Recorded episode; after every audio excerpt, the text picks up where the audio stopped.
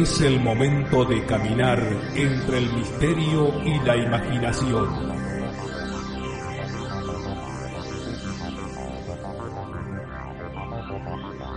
Es el momento de caminar al filo de la realidad. Conduce Gustavo Fernández. Junto a Quique Marzo y Emanuel Yudice.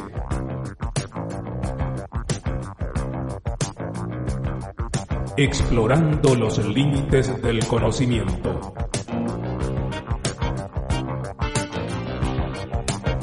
Locución José Ruiz Díaz.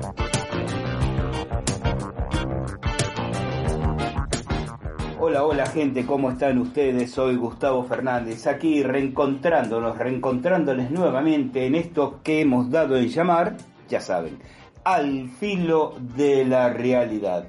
Nuestro habitual espacio para hablar de los temas que nos entusiasman, ovnis, civilizaciones desaparecidas, misterios de la antigüedad, fenómenos parapsicológicos, criptozoología, conspiraciones. Siempre con el aporte técnico, temático, moral, espiritual de los queridos amigos Emanuel Giudice y Alberto Quique Marzo. Saludando a todos quienes nos siguen en distintas plataformas, obviamente en nuestro sitio en Evox, en Spotify, a través de las eh, emisoras online, eh, OVNI eh, Argentina, Radio Box de Texas, la radio de la historia y el misterio, cómo no, mm, podcasteros, oyentes, gente apasionada por estas temáticas. Después de varios podcasts que en realidad fueron reversionados a partir de entrevistas, eh, dado que me encontraba en España, en un fructífero y prolongado viaje organizado por mis queridos amigos Adriana Peralta Pedeferri y Josep González.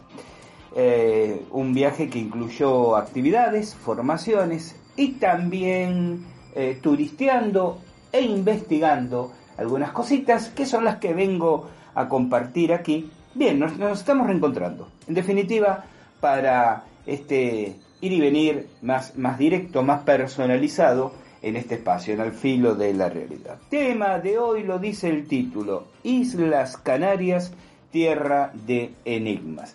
Eh, posiblemente para los oyentes españoles, que son muchos, y a, que, a quienes les hago llegar mi, afecto y, mi saludo a algunos de ellos con quienes nos hemos cruzado en esta, en esta aventura.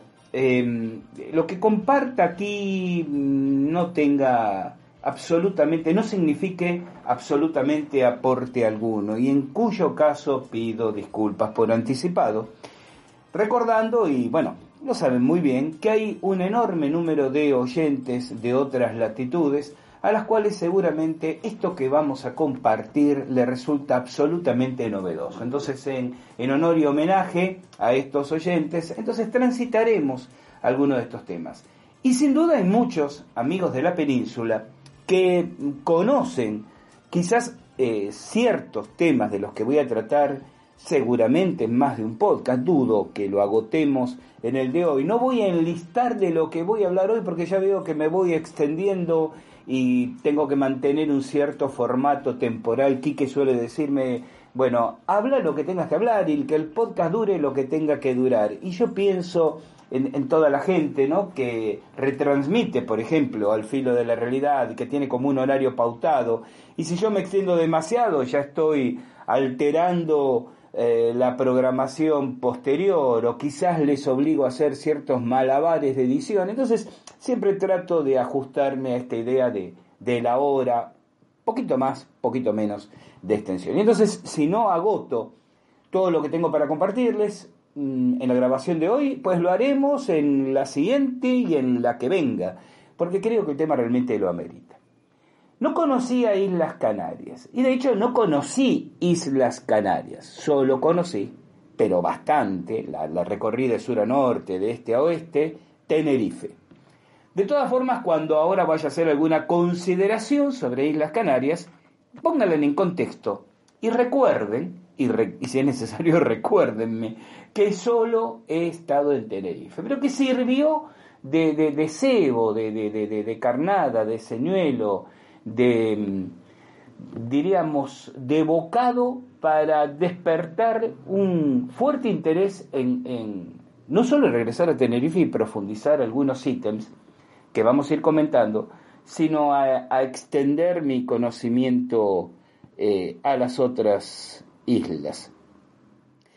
Agradezco nuevamente a Giuseppe y Adriana, eh, a cuya dedicación debo la totalidad de mis vivencias y los exonero de sentirse cómplices de cualquiera de mis conclusiones.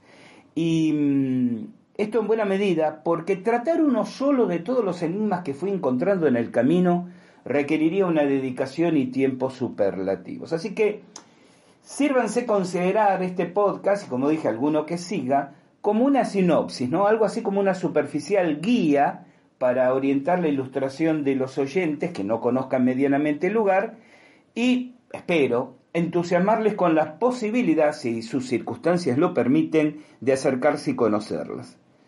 Eh, de tal manera que iré enlistando las metas de nuestro recorrido con el, les prometo, el firme propósito de regresar eventualmente a profundizarlas. Para que no ubique detalles geográficos, las Canarias son siete islas. Bueno, siete islas, islotes, eh, pero siete islas principales. Tenerife, Gran Canaria, Lanzarote, la Gomera, El Hierro, Fuerteventura y La Palma. De La Palma, eh, en mayor o menor medida, todos han oído hablar porque fue el epicentro hace muy poco tiempo de una muy cubierta mediáticamente erupción volcánica. Eh, de, de, ribetes espectaculares y que obviamente perturbó la dinámica, la economía y la vida de la gente, no solo en esa isla, sino en las otras también. Este grupo de islas, este archipiélago, se encuentra sobre el Atlántico, a exactamente 97 kilómetros de la costa de Marruecos y a 1.400 kilómetros de España, que tiene jurisdicción soberana sobre ellas. Las Islas Canarias son las islas afortunadas, eh, piensen esto en mayúscula, ¿no? Como nombre propio y no como adjetivo calificativo, que mentaban los antiguos griegos y los romanos y se la supone también el lugar físico del jardín de las Hespérides, el de los doce trabajos de Hércules, y cómo no, también vinculada a la Atlántida. Tierra mágica, mire si habrá mucho para hablar sobre ello, y de algo de todo ello voy a abundar en, en los párrafos siguientes. En Tenerife, más concretamente en cercanías del pueblo homónimo, se encuentran las llamadas pirámides de Guimar más que en pirámides, en su presencia, uno inevitablemente piensa en los teocali mexicas del Anáhuac prehispánica, y más que simples pirámides, en verdaderos centros ceremoniales. Todo se ha dicho. Algunos estudiosos estuve debatiendo este punto incluso con un amable contertulio en una entrevista radial reciente y estoy en contacto porque quiero profundizar esta mirada y también exponerla. Y decía, algunos estudiosos son escépticos de su pretendida antigüedad. Invocan varias razones, una de ellas, profundamente sugestiva, debo decir, que no se encuentra descripción de las mismas en relatos del tiempo de la conquista española, estamos hablando a principios del siglo XV, y que en algunas se han encontrado restos cercanos en el tiempo bajo el fundamento basal de alguna de estas construcciones. No es menor, sin embargo, la documentación reunida por el equipo de quien fuera su principal impulsor, el mítico Thor Heyerdahl, quien además fue el factotum del museo de sitio que se levanta en el lugar y que es realmente apasionante de recorrer y profundizar, pues trasciende el enigma de esas pirámides y dedica alas edilicias a explorar otros interrogantes, como la expansión transoceánica de pueblos polinésicos hasta América, los mismos maravillosos viajes de Heyerdahl a bordo de sus reconstrucciones de navíos de época como la Contiki, eh, la balsa Ra o el barco de papiro Ra, Ra II, por ejemplo. Em, esto solo digo yo, para el apasionado en estos temas, amerita una visita a Tenerife, independientemente de su conclusión ulterior sobre la naturaleza y antigüedad de las llamadas pirámides de Weimar, realmente me sorprendí gratamente con este museo de sitio. No había buscado mayor información antes de, concurrir y de hecho como estábamos alojados en, en Weimar, justamente lo primero que hice, literalmente al día siguiente de llegar a Tenerife, mi intención era conocer las pirámides. Y entendía que había un museo de sitio y digo, bien, vamos a recorrerlo a ver si encontramos algo de interés. Y realmente, como les decía, me maravilló. Primero por la, la, articulación del lugar. Yo, alguien me dirá, bueno Gustavo, pero si las pirámides no tienen la antigüedad que pretendía Heyerdahl y otros investigadores, ¿qué interés puedo tener en conocer el sitio, sus museos, eso que estás describiendo? Siempre señalo que uno tiene que tener la capacidad, esta es una opinión personal, por supuesto, ¿no? De suspender momentáneamente el juicio crítico a voluntad y permitirse maravillarse con cosas y después continuar en el punto donde quedó descansando el juicio crítico. El Museo de Sitio de Weimar trasciende el tema de las pirámides. Como decía recién, tiene un ala edilicia dedicada a la vida de Thor Heyerdahl. Yo aquí tengo necesariamente que hacer una digresión, ¿no? Eh, este etnólogo, eh, etnógrafo, perdón, etnólogo, miren, escúchenme, este etnógrafo, antropólogo y explorador noruego, lo de etnólogo es, a ver, me detengo aquí, es un acto fallido, es un furcio, porque se me tiene que haber cruzado la palabra enólogo, porque cosa más rica que los vinos de Canarias Miren a por dónde salgo ahora con qué tema, ¿no? Pero regreso enseguida. A mis abstemios oyentes apasionados por los misterios ancestrales, no se preocupen que vuelvo, pero déjenme disfrutar también de las cosas hermosas de la vida. Los vinos de Canarias, la gastronomía en realidad, el, pescado de Canarias, no el pescado, sino cómo lo preparan, cómo lo sirven, es riquísimo. Pero los vinos de Canarias antes que digan nada y me creen fama de borracho, yo soy un bebedor de calidad, no de cantidad. Difícilmente tome más de dos o tres copas en una comida, pero reconozco que disfruto mucho los buenos vinos. Esto me ha granjeado el enojo de muchos compatriotas cuando yo históricamente he dicho que, por ejemplo, los vinos chilenos son enormemente superiores a los vinos argentinos, que reconozco que son muy buenos. ¿Mm? Hasta por una cuestión de precio. En mi devaluado y descalabrado país. Pero dejando el patriotismo o el pseudo patriotismo de lado, siempre he dicho los vinos chilenos son superiores. Pero realmente los vinos de Canarias, especialmente rosado, blanco, afrutados, se llevan todas las condecoraciones. No por nada, Shakespeare en alguna de sus obras incluye el llamado vino de Malvasía, que ya era famoso en esa época. Y no por nada el mismo Shakespeare, cuando vendía sus obras, exigía que uno de los pagos sea un tonel anual de vino de Malvasía. ¿Mm? Hecha la digresión aclaratoria de ese lapsus, vuelvo a, a Heyerdahl, que de ello estábamos hablando. Yo le decía que este explorador noruego es uno de los grandes personajes que he admirado desde la adolescencia, cuando con 12 años de, edad leía, tirado en el suelo de baldosas de la vieja casa familiar, en el porteño barrio de Saavedra, ¿no? bajo un, recuerdo, bajo un sol rutilante de cierta primavera, precisamente su libro Contiki, con la crónica de ese cruce en balsa en 1947 desde Perú a la Polinesia. Si como he descrito en alguna oportunidad Erich von Däniken me marcó con su oro de los dioses, también lo hizo este libro y este científico aventurero. De forma que por lo pronto visitar el museo que ayudó a fundar, recorrer el sitio que tanto le apasionó y observar la documentada exposición de sus logros en la cálida tarde canaria ha sido quizás lo más cercano que he podido estar de él. Disculpen esta digresión personalista. Pero volviendo al museo de sitio. Imaginen ustedes un conjunto de amplias y cómodas instalaciones donde se describe la vida de Heyerdahl en uno sus viajes y su teoría de la migración pacífica, su teoría de los contactos precolombinos entre América y, Europa y África. Ustedes dirán, no dijo nada original. Está demostrado que los vikingos, que... Bueno, pero en su momento el hombre apostó su crédito y sumó alguna... De hecho, él sostenía que las pirámides de Weimar, porque alguien me dirá, bueno, pero la teoría de la antigüedad, ¿de qué estamos hablando? ¿De qué pueblo? La teoría de Heyerdahl era que las pirámides de Weimar fueron construidas por americanos. Y, yo aquí quiero eh, volver a lo que mencioné al comienzo del podcast.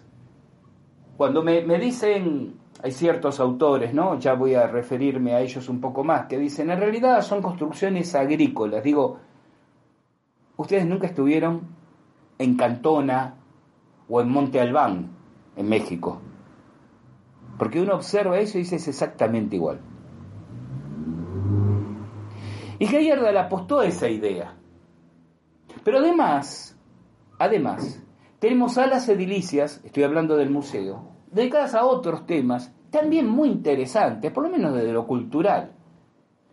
O un vivero de flores tropicales, no autóctonas de Canarias, sino de distintas partes del mundo, ¿no? Plantas insectívoras ahí, pero en vivo y en directo.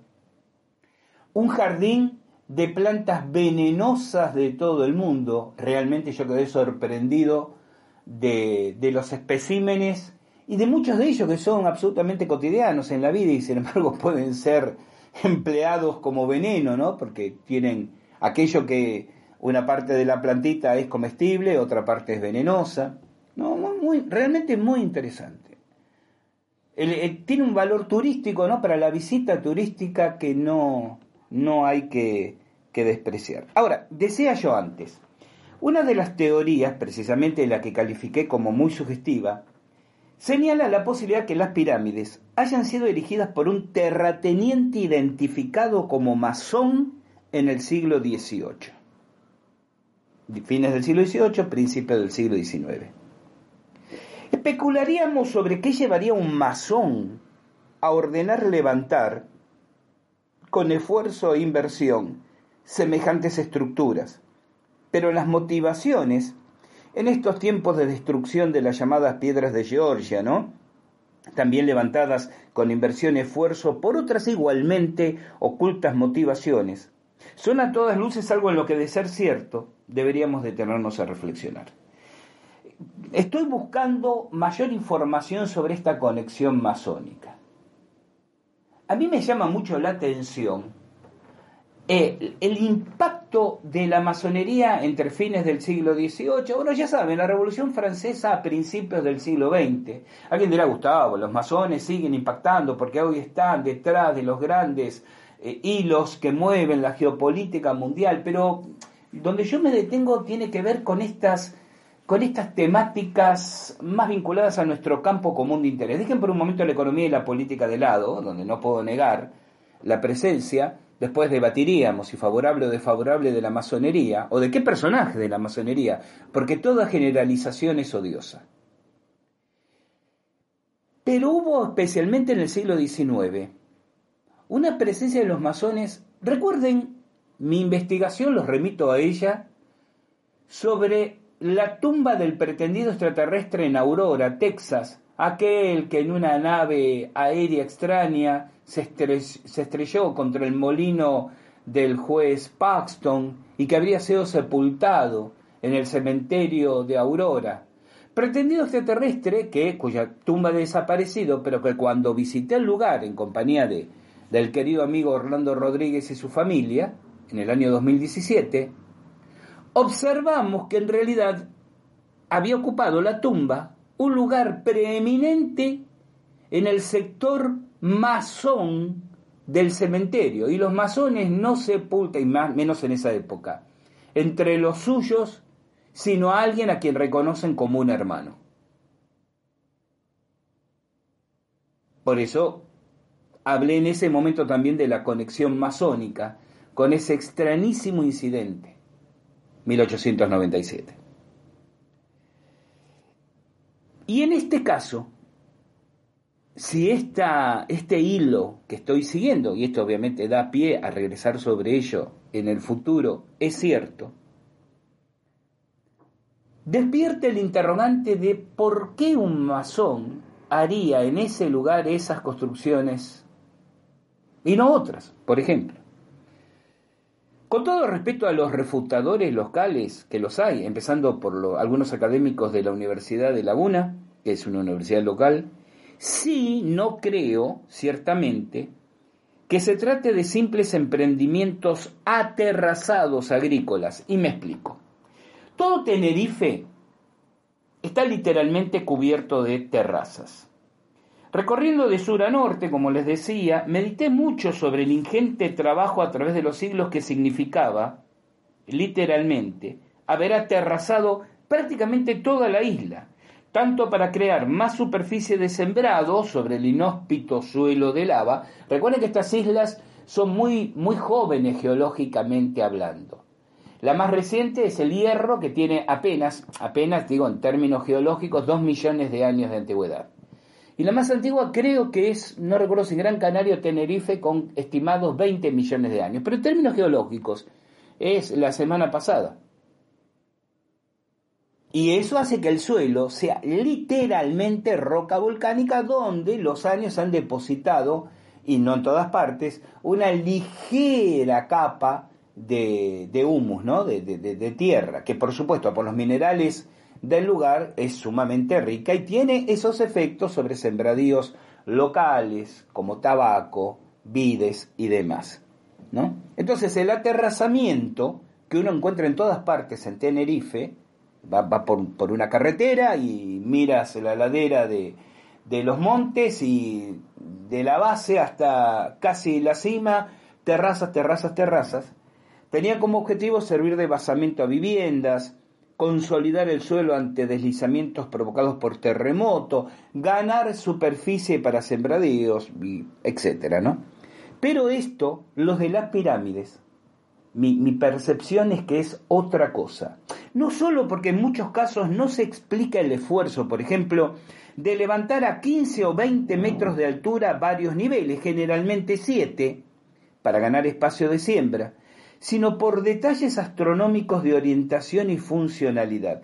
Como he dicho anteriormente, cualquiera que haya estado en Monte Albano Cantona, en México, reconocería las similitudes.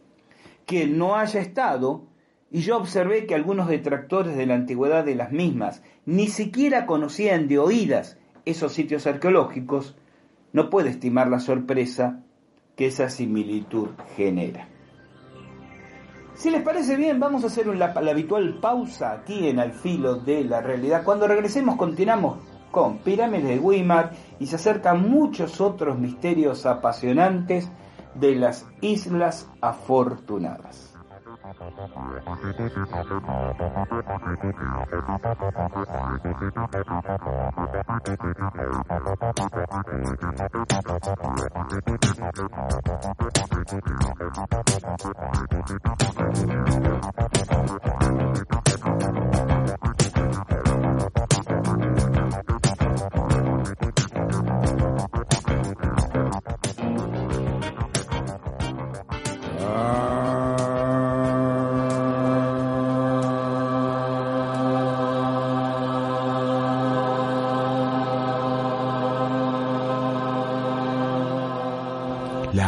Atlántida y la Lemuria, el continente de Mu y Pacífica.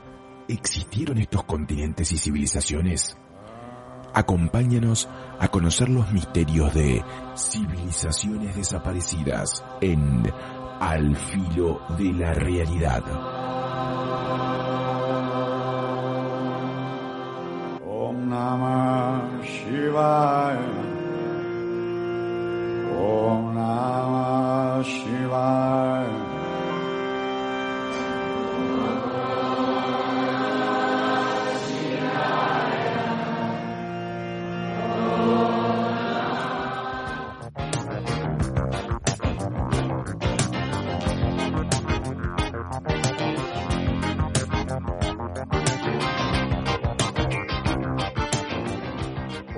¿Cómo estás? Tal vez hace poco tiempo que estás escuchando Al filo de la realidad.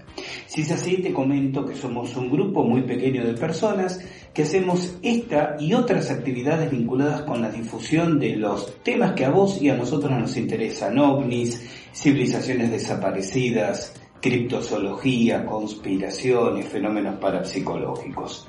Hacemos esta difusión como una manera de poner en el escenario de los interesados el resultado de las investigaciones que realizamos. Pero no te estoy comentando nada nuevo, nada que no hayas escuchado ya en el filo de la realidad. Lo que sí te comento es que estas actividades las realizamos absolutamente financiadas con nuestros propios bolsillos.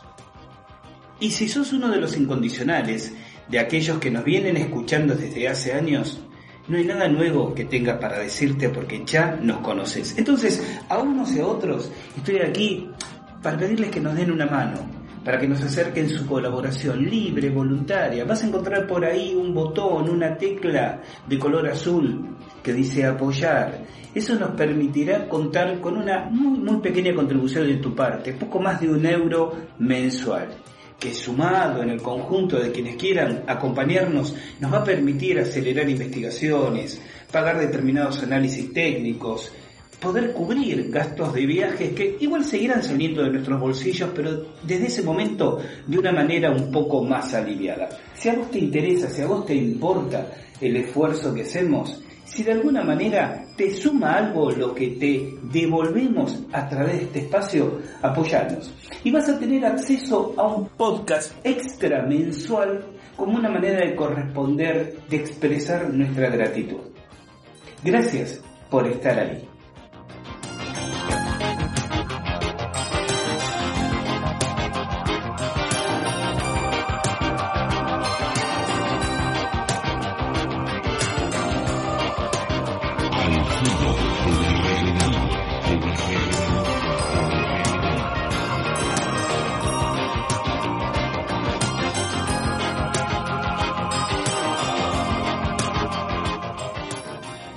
Entonces en Al filo de la realidad. Y retorno exactamente al punto en que dejé la conversación. Decía, si admitimos la remota antigüedad que el mismo Heyerdahl y su equipo de estudiosos le asignaban, ¿quiénes fueron entonces sus constructores?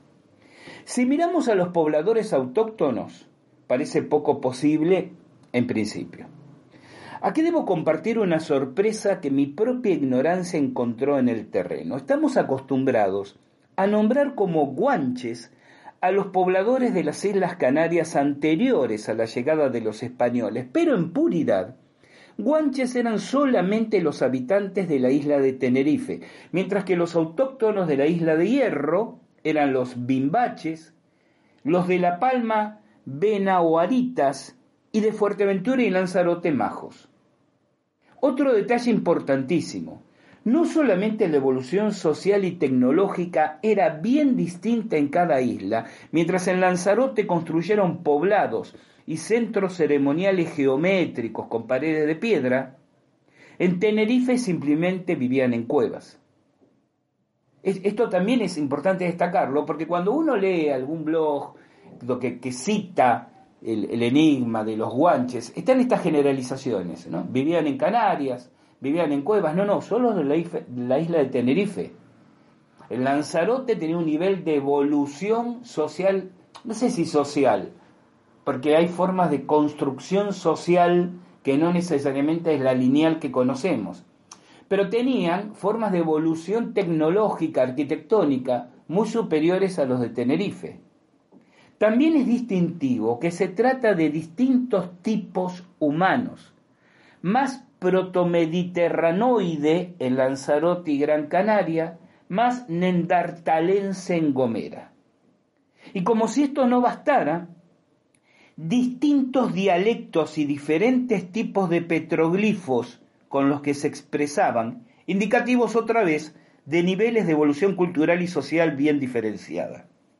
Pero la gran pregunta es para mí, ¿cómo, estando tan próximas unas a otras estas islas, sobre todo comparando esas distancias con la mínima hasta el continente africano, 97 kilómetros, creo que es Fuerteventura, la, más próxima al, continente, de donde se supone habrían provenido, porque la historia oficial te dice, son étnicamente bereberes, se lo supone bereberes, o sea, del norte de África, que en algún momento emigraron a las islas, que no explica la variedad tipológica que mencioné.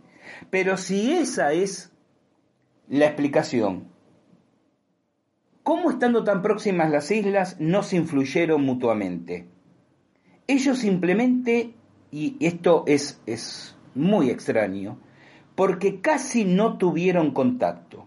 Es muy interesante y sugestivo que todo apunte a señalar que si bien cada isla sabía de la existencia de poblaciones en las otras, no tuvieron mayor interés en interactuar, como si desde tiempos remotos desconfiaran o se excluyeran mutuamente. Y ello lleva a otra enorme pregunta.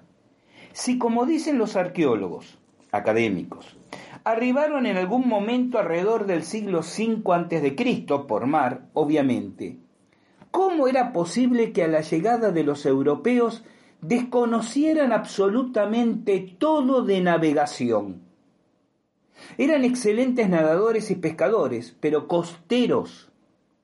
Y recordemos que si bien el reino de Castilla sentó sus reales allá por 1402, ya griegos, fenicios y otros pueblos del mar le visitaban, según ciertos estudios, aún mucho antes que ese siglo V a.C. que el academicismo adopta, tal vez desde el 1000 a.C.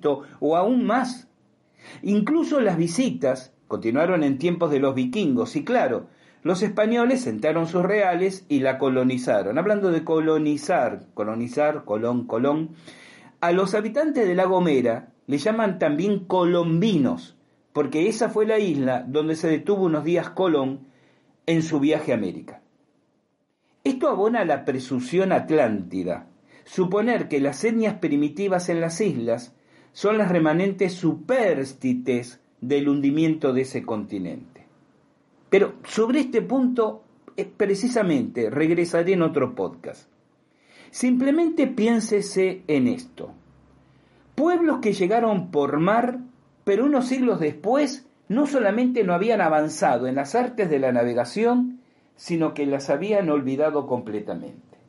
Ustedes pueden hablarme de involución social, de degeneración genética por eh, cruzamiento endogámico, pero, pero tengan presente lo que acabo de señalar pueblos que ocuparon distintas islas, vamos a adoptar por un momento la tesis oficial.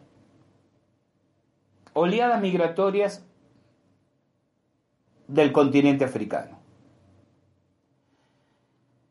Aún puedo dar un paso adelante y decir, ¿por qué no mantuvieron contacto frecuente con el continente? Si pudieron llegar ahí, podían regresar. Vamos a suponer que en el principio de los tiempos de ocupación realmente ocurrió esto. ¿Por qué dejó de tenerse contacto con el continente?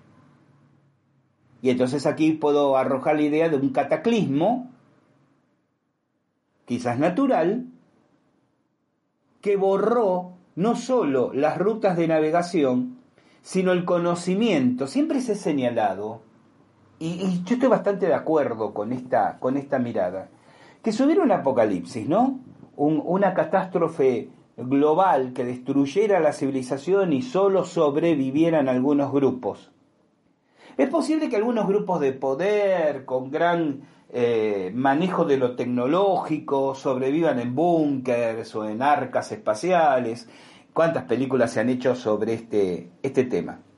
Pero también podrían sobrevivir los segmentos de la población, ni siquiera digo los pueblos, ¿no? Los grupos humanos menos culturalizados, pero más adaptados para la supervivencia, gente que ha vivido siempre en la selva, que ha vivido en la montaña, y que ante una catástrofe global conocería los recursos de subsistencia y de supervivencia que los cosmopolitas desconocen.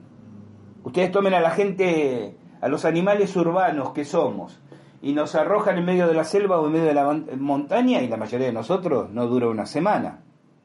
Por hambre, por enfermedades, por, por, accidentes en el terreno, por enfrentar a depredadores naturales. Quienes conocen las estrategias de supervisiones, de supervivencia, son las personas que habitualmente viven en esos ambientes. Entonces, en una hipotética catástrofe global, si esos grupos supervivieran, podrían adaptarse con muchísima más facilidad. Porque si una catástrofe natural interrumpió la comunicación entre las islas y el continente, abogando por la tesis académica oficial, de la que tampoco estoy muy convencido, huelga aclararlo, que interrumpió esa comunicación, uno supone que bien, pero al tiempo, a la vuelta de unos años, podrían haberlas retomado y sin embargo se perdieron definitivamente. Tal vez porque en esa hipotética catástrofe natural, quienes perecieron fueron los detentadores del conocimiento y solo sobrevivieron los grupos menos culturalizados, pero más preparados para la supervivencia. Ahora, este, este es un hecho para mí crítico. Cruzan el mar para llegar a las Canarias. Hay algún relato que dice de que en realidad las Canarias se llaman así porque hay una historia que, se ha encontrado en textos antiguos, no se sabe si es cierta o es hipotética, que dice que hubo exploradores que llegaron y trajeron unos mastines el famoso mastín canario, ¿no? He visto un par de ejemplares, son realmente monstruos hermosos, por decirlo de, de alguna manera. Este, y se lo llevaron de obsequio a un rey en el continente, ¿no? De Canis viene lo de canario. También por el pajarito, el canario, ese pajarito cantor, pero en realidad eh, la, la, expresión etimológica proviene de, de, de, Pero es el latín. O sea, no sabemos cómo en ese momento histórico se les llamaba en los distintos idiomas de la región. El punto es que estos grupos humanos llegan, pierden contacto con el continente y olvidan completamente la manera de regresar, pero además interrumpen el contacto entre ellos. No, no lo tienen. Sabían que en las otras islas había otros pueblos. Y esto nos catapulta al otro tema, estos pueblos desarrollan con distintos ritmos evolutivos. Pero además eran diferentes etnias, diferentes, si me permiten decirlo así, escrituras petroglíficas, diferentes niveles de evolución tecnológica, como extranjeros absolutamente desconocidos previamente entre uno y otros. Está en la naturaleza humana el contacto, ser gregario, el comercio, el intercambio, la conquista y la guerra. Nada de esto ocurría en Canarias. Cada grupo se encerraba en la burbuja de cristal de su isla. Uno puede hacer una lectura que es la respuesta grupal traumática a algunos eventos, insisto en el término catastrófico, y entonces aquí uno no puede dejar de pensar en la Atlántida, ¿verdad? que los llevó a encerrarse literalmente sobre sí mismos. En el caso de los guanches, por un lado su primitivismo les había llevado a vivir en cuevas, pero por otro conservaban un altísimo nivel de organización jerárquica social. Por eso dije antes, las construcciones sociales no necesariamente van acompañadas de nuestra mirada lineal de lo tecnológico. Por ejemplo, el Mensei, que era el jefe territorial, Dentro de su austeridad tenía la imponencia y garbo de un rey continental. Por eso se han conservado las historias de los linajes de Mensei muy anteriores a la llegada de los españoles. Dominaban técnicas muy avanzadas como la momificación de cuerpos según el estilo egipcio. Tuve la oportunidad de estar en el Museo de Historia de Santa Cruz de Tenerife, donde se encuentran las momias guanches y es muy interesante observar cómo momificaban, no a, todos los muertos, ¿no? sino a los altos dignatarios. Bueno, por ejemplo, a, Mensei y, y familiares del Mensei, retirando las vísceras y conservándolas en recipientes independientes junto al cuerpo. Esto es exactamente lo que hacían los egipcios con las canopas, ¿no? Estos vasos sagrados, donde las vísceras que retiraban en el proceso de momificación las conservaban junto al cuerpo. Y a esto hay que sumarle mi interpretación. No quiero hablar de, de, un hallazgo arqueológico que hice porque ya está vallado, pero mi interpretación personal, que creo que sí es absolutamente original, de un hallazgo arqueológico que creo definitivo y determinante. Pero me van a permitir que conserve la intriga hasta un próximo podcast, porque el tema merece desarrollarse. Mencioné a Colón. Colón nos obliga a hacer una digresión. Se dice en esas tierras que el genovés se dirigía a América con conocimiento cierto de su destino, empleando un mapa templario que indicaba las rutas oceánicas de corrientes marinas para ir hacia nuestro continente al sur de las Canarias y regresar siguiendo otra corriente al norte de las mismas. No está de más recordar que Colón casó con la hija de un caballero de la Orden de Cristo portugués, heredero de archivos y quizás también de iniciaciones templarias. Hacía en ese momento solo 150 años, un poco más que los templarios habrían sido exterminados, pongo lo exterminado entre comillas, y algunos historiadores incluso consideran que Pinzón, uno de sus famosos capitanes, lo era.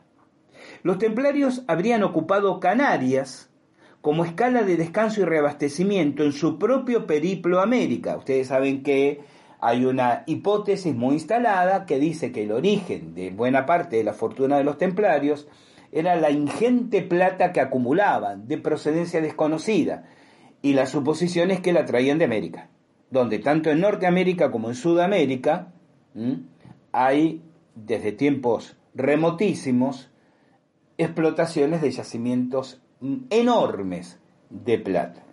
Entonces, partían del puerto de La Rochelle, en Francia, hacían escala en las Canarias y de ahí continuaban a América. Y entonces la estadía de don Cristóbal en esa isla, en La Gomera, no sería simplemente logística, sino posiblemente con la intención de recabar más información sobre el paso de los mismos. Y aquí saltamos otro tema, que irá en ese próximo podcast. ¿Es la Virgen pretendidamente negra de la Candelaria una críptica señal templaria? Tal vez, aunque tal vez tenga interpretaciones más esotéricas sobre las cuales tendrán que tenerme paciencia, porque amerita un extenso desarrollo. Porque esto solo acaba de comenzar. Pero regresemos un momento a las pirámides. Sé que sería mínimamente pedante especular y atribuirme respuestas a este enigma apenas con una breve visita pero me permitiré en cambio acentuar algunas preguntas, especialmente de cara a quienes sostienen, como decías, como los catedráticos de la Tinerfeña Universidad de Laguna, que se trata de maniobras agrícolas tardías, donde los agricultores apartaban y amontonaban las piedras que liberaban de sus campos de labranza. Apartaban las piedras y las ordenaban en perfectas, simétricas pirámides escalonadas incluso con bien consolidadas escalinatas de acceso a la parte superior. Amontonaban las piedras y en una de ellas, una de las pirámides, dejan accesible una gruta subterránea conocida como Chacona, al igual que en las ya conocidas pirámides mayas y toltecas, construidas sobre grutas naturales para aprovechar las mismas, ya sea con fines místicos o ceremoniales su simetría, su alineación astronómica con el solsticio. Todo eso está ahí. ¿Cómo encaja entonces las ulteriores, abro comillas, evidencias científicas, cierro comillas, como los pretendidos restos más contemporáneos que se dice fueron hallados en el basamento de una de ellas. Lo siento mucho, yo desconfío plenamente. Estoy convencido que esa evidencia fue plantada. Y antes de reírse, si ustedes saben, o, sospechan cuando menos, cómo policías, militares, miembros de la justicia han plantado evidencias en escenas del supuesto crimen, ¿qué me dirán? ¿Que los sacrosantos científicos son incapaces de hacerlo aun cuando las teorías que han defendido toda su vida y sobre las que se construye su propia vida y su comodidad académica están en peligro? Lo que uno tiene que preguntarse también es si Thor Heyerdahl y su equipo, porque ni siquiera fue Thor Heyerdahl solo, fueron tan ingenuos, tan impulsivos, tan entusiastas y tan irresponsables de atribuir esa antigüedad y ese origen externo a las pirámides, no viendo, alguien me dirá, bueno, pero los descubrimientos como las evidencias que se presentan en cuanto a, la, a, lo reciente de las pirámides son ulteriores al trabajo que hizo Heyerdahl. El debate está abierto, es decir, eh, a ver, podemos mirar esto de distintas maneras. El municipio de Weimar en particular y, la gobernanza de la provincia en general apoyan enormemente al, al, museo y al sitio arqueológico. Alguien dirá, bueno, pero es por interés turístico. Si se dicen que son emprendimientos agrícolas del siglo XIX, eh, esto carece de, de atractivo. Sí, pero comprometer la credibilidad, sabemos cuál es la mirada política hacia la ciencia, ¿no? Es la nueva iglesia. Este, entonces, eh, comprometer la credibilidad de una administración por adscribir a teorías eh, más, erráticas, en lugar de respetar el dictamen científico, en realidad dice que el dictamen, el dictamen científico no es siquiera tan firme y tan convencido. Eh, también se me dirá que hasta fines del siglo pasado, del siglo XX, quedaban aún personas muy, de edad muy avanzada que recordaban que sus abuelos les habían dicho que habían participado en la construcción. Yo con los años, y voy a ser iconoclasta con esto que voy a decir, Em, especialmente en el ambiente, digamos, tan tributario de las sabidurías ancestrales, donde a veces se sobrevalora, ¿no? Esto de la palabra de los abuelos, la palabra de las abuelas, porque yo he conocido también cada abuelo y cada abuela que mejor perderlo que encontrarle. Humanos todos, a fin de cuentas. La edad es una de las oportunidades de tener sabiduría, pero la edad no garantiza sabiduría. Y como alguna vez dije, así como el hábito no hace el monje, la pluma no hace el chamán, y la aportación de, color de tez, de piel, ¿no? O de, o de sangre tampoco, es per se garantía de sabiduría. Entonces, yo he encontrado a lo largo de los años muchos casos en los cuales gente mayor me decía, no, porque mi padre me dijo y, y uno tenía dos caminos, decir, no, es palabra transmitida por los abuelos igual, ¿no? Signo de igual, debe ser cierto. Uno puede decir, pueden ser recuerdos traspapelados, el atribuirse o atribuir al abuelo lo que en realidad el abuelo al abuelo le contó el primo del sobrino del vecino que trabajaba con el patrón de se entiende esto es decir no no no estoy totalmente convencido que la transmisión oral sea impoluta Em, no creo en las casualidades ni en las coincidencias. Una pirámide construida sobre una gruta subterránea en la cual sí se encontraron restos arqueológicos muy antiguos de haber sido un lugar de ofrenda, entiendo que no puede ser una casualidad. Una alineación solsticial no puede ser casualidad. Y a imaginar, vuelvo a decirlo por tercera vez, gente, agricultores que apartan las piedras de sus campos de labranza, estoy repitiendo simplemente la tesis oficial, y que en vez de usarlas como bardas, ¿no? O, amontonarlas sin, sin arte ni concierto, se dedican a construir sigurats, es decir, pirámides escalonadas, con muy cuidados, caminos y escalinatas de acceso. Yo he publicado un artículo en nuestro portal, pueden ir a ver las fotos que tomé en el lugar hasta el, la plataforma superior. Realmente Y entonces aquí donde se me dice, bueno, pero debajo de una pirámide encontraron restos de 100 años de antigüedad. Quiere decir que la pirámide se construyó después. Y si me permito desconfiar de esos restos, ahí está el punto que hablaba de la evidencia plantada. Bien. Entonces, sin duda, hay mucho que profundizar. Yo quiero profundizar, y esto es lo que quiero señalar, en esa conexión masónica que ya mencioné. Porque también cabe esta posibilidad, me permito especular, que algún terrateniente que compró las tierras sabía, supo luego, o las compró a sabiendas, de que el lugar tenía una energía particular y buscó amplificarla. Si tuviéramos que terminar consensuando la idea de la construcción de, creo que era fines del siglo XVIII, principios del siglo XIX, buscó amplificarlas mediante construcciones ya conocidas como sagradas.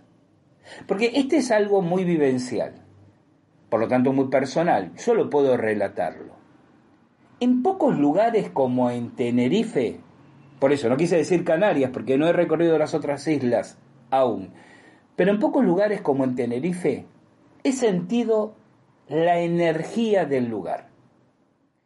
Por supuesto es una percepción subjetiva.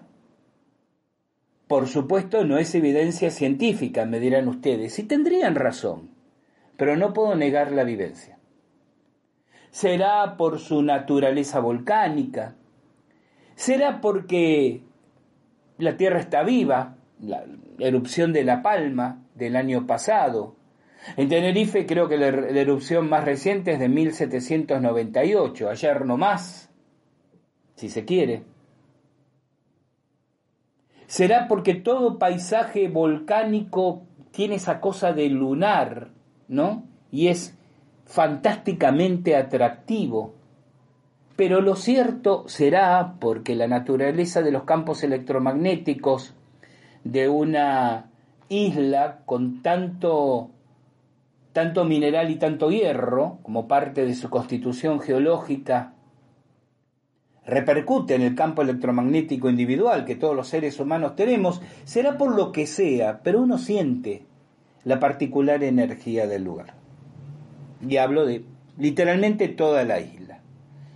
Entonces también me permito considerar que un conocedor de aspectos filosóficos, místicos, herméticos, como bien eran los masones de esa época, más que los contemporáneos, sin detrimento de que hay masones contemporáneos que son responsables del conocimiento, pero esto lo hemos ya comentado en algún otro podcast, hay otros que están simplemente para, para la foto, diríamos, eh, decidiera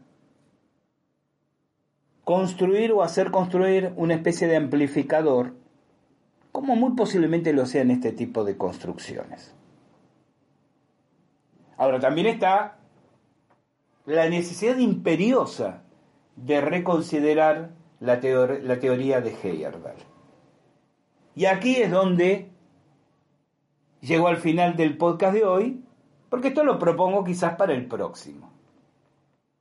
Heyerdahl señaló muchas correspondencias arquitectónicas entre las pirámides de Weimar Inclusive se refirió a templos circulares en Lanzarote que todavía existen, donde veía reminiscencias laberínticas.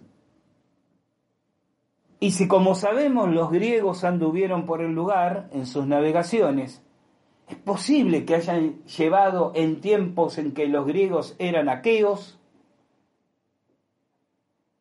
algún recuerdo cretense con sus laberintos. Una expedición portuguesa